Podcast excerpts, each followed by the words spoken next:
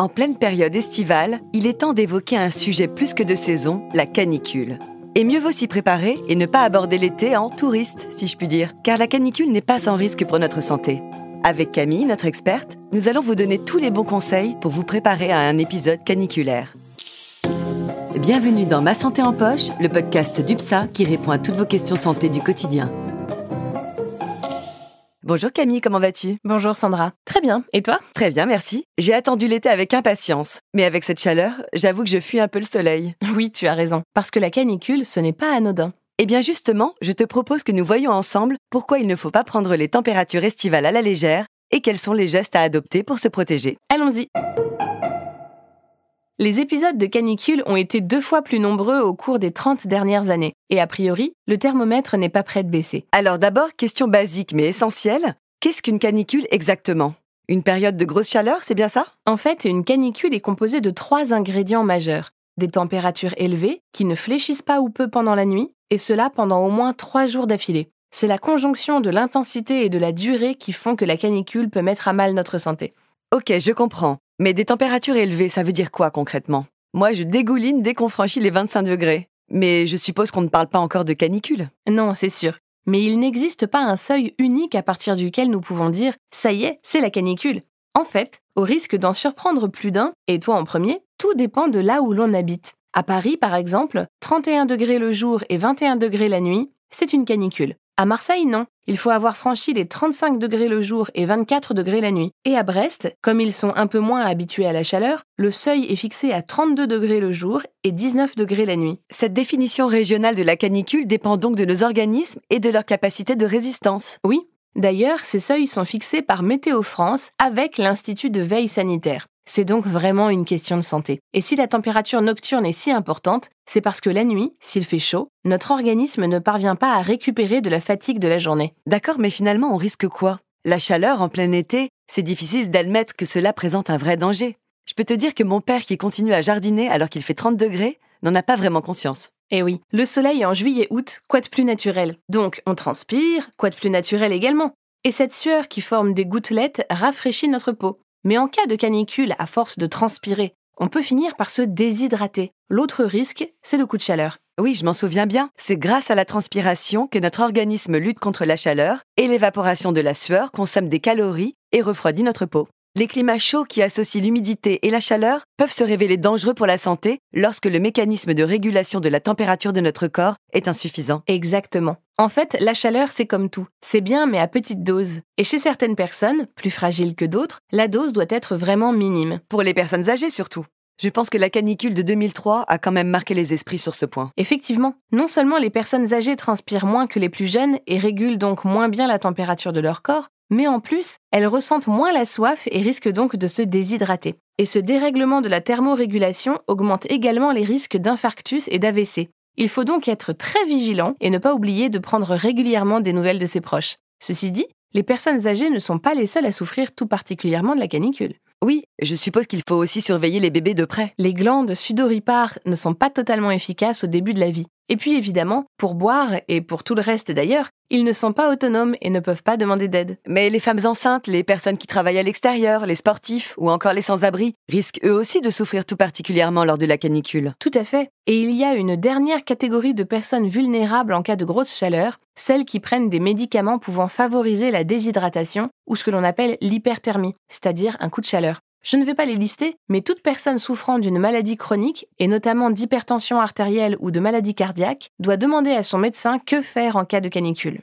Mais on n'interrompt surtout pas son traitement, n'est-ce pas? Exactement, Sandra. En revanche, en période de canicule, quelques mesures s'appliquent pour la conservation des médicaments. Pour les médicaments devant être conservés entre 2 et 8 degrés, normalement conservés au réfrigérateur, une vague de chaleur est donc sans conséquence. Mais il faut veiller à les utiliser rapidement une fois sortis du réfrigérateur. Pour les médicaments à conserver à une température ambiante ou inférieure à 25 ou 30 degrés, le dépassement ponctuel de quelques jours à quelques semaines n'a pas d'effet sur la qualité des médicaments. Toutefois, pour les médicaments dits biologiques, comme l'insuline par exemple, dans le cas d'une exposition à des températures de plus de 30 degrés, il est recommandé de consulter l'avis de son pharmacien ou de son médecin.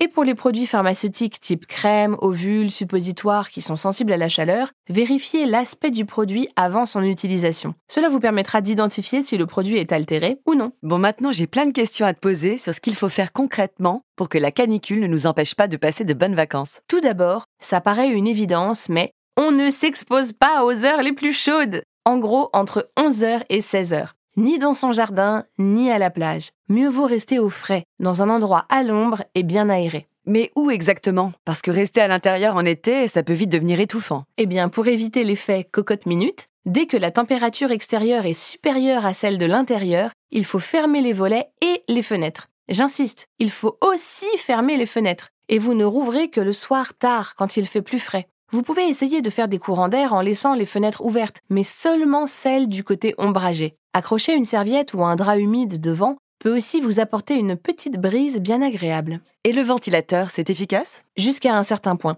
Globalement, au-delà de 32 degrés, les pales du ventilateur ne font que brasser de l'air chaud et le ressenti peut être encore pire. Certains logements sont vraiment difficiles à rafraîchir. Comment faire dans ce cas-là? Alors, dans ce cas, le principe c'est de faire des pauses de 2 ou 3 heures dans des endroits climatisés, en faisant tout de même attention car les écarts de température augmentent le risque de maladies telles que la rhinite, l'état grippal ou encore la rhinopharyngite. Donc au choix, shopping dans un centre commercial ou un bon film au cinéma. Autrement dit, il faut sortir de chez soi.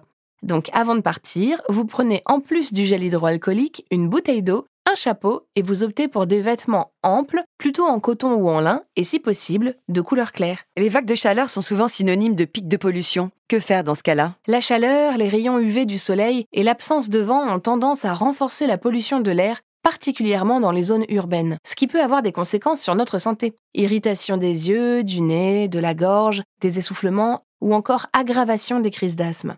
Pour se protéger de la pollution, il est recommandé de limiter les sorties ou les activités physiques l'après-midi, particulièrement pour les personnes à risque, car l'ozone se forme surtout l'après-midi lorsque l'ensoleillement est maximal. On privilégie donc la matinée pour aérer son logement, faire ses courses ou se promener. Sinon, moi, je suis une adepte du brumisateur. Bonne ou mauvaise idée? Ah oui, c'est très bien. Tout ce qui va humidifier votre peau est efficace. Un simple gant de toilette mouillé peut aussi faire l'affaire. Et pour éviter la déshydratation, est-ce qu'il faut boire plus que d'habitude? On recommande de boire 1,5 à 2 litres d'eau par jour. Quant aux personnes âgées, il faut être attentif à ce qu'elles s'hydratent suffisamment et leur proposer à boire régulièrement tout en restant vigilant, car elles risquent de ne pas réussir à éliminer toute cette eau et de faire des œdèmes, c'est-à-dire des gonflements, surtout au niveau des jambes. Et au menu, c'est de l'eau, rien que de l'eau? Je te vois venir, Sandra.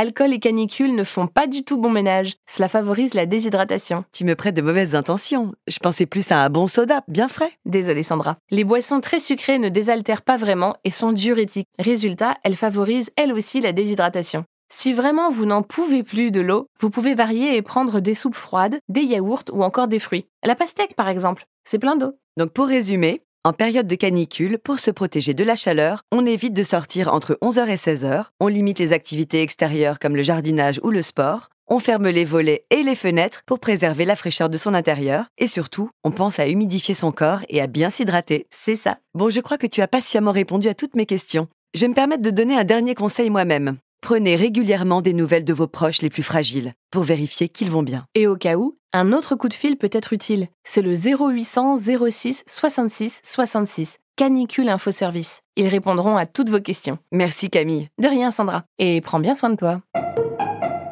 Merci encore de nous avoir écoutés. N'hésitez pas à partager notre podcast et à le noter sur les applications. Et à bientôt pour un nouvel épisode de Ma santé en poche.